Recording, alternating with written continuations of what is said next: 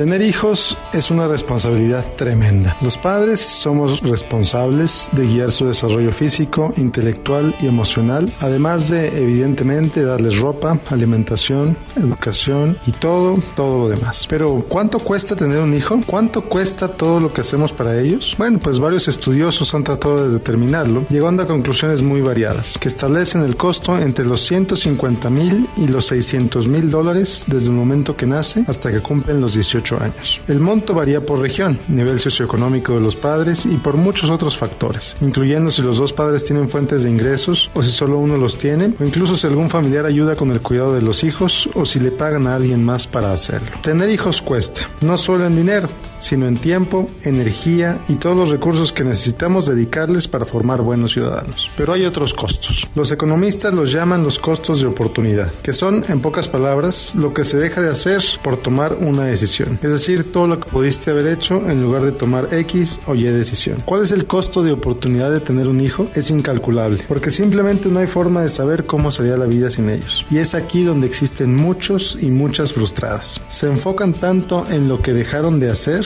o en lo que podría haber sido que culpan a sus hijos, abiertamente o en silencio, por no tener la vida que pudieron haber tenido. ¿Qué ganan frustrándose? ¿Para qué vivir añorando una realidad que es imposible alcanzar? Tener hijos cuesta, y como dije antes, cuesta mucho, pero es un precio que estoy dispuesto a pagar con muchísimo gusto. Lo que se recibe a cambio la alegría y las lecciones de vida que se aprenden cada día con ellos simplemente no tienen precio. Dedico este espacio a los padres y madres de familia que hacen hasta lo que parece imposible por el bien de sus hijos. Y te invito a seguirme en Facebook, en facebook.com diagonal Miguel Gómez Consejero. Soy Miguel Gómez, consejero financiero, Noticias MBS.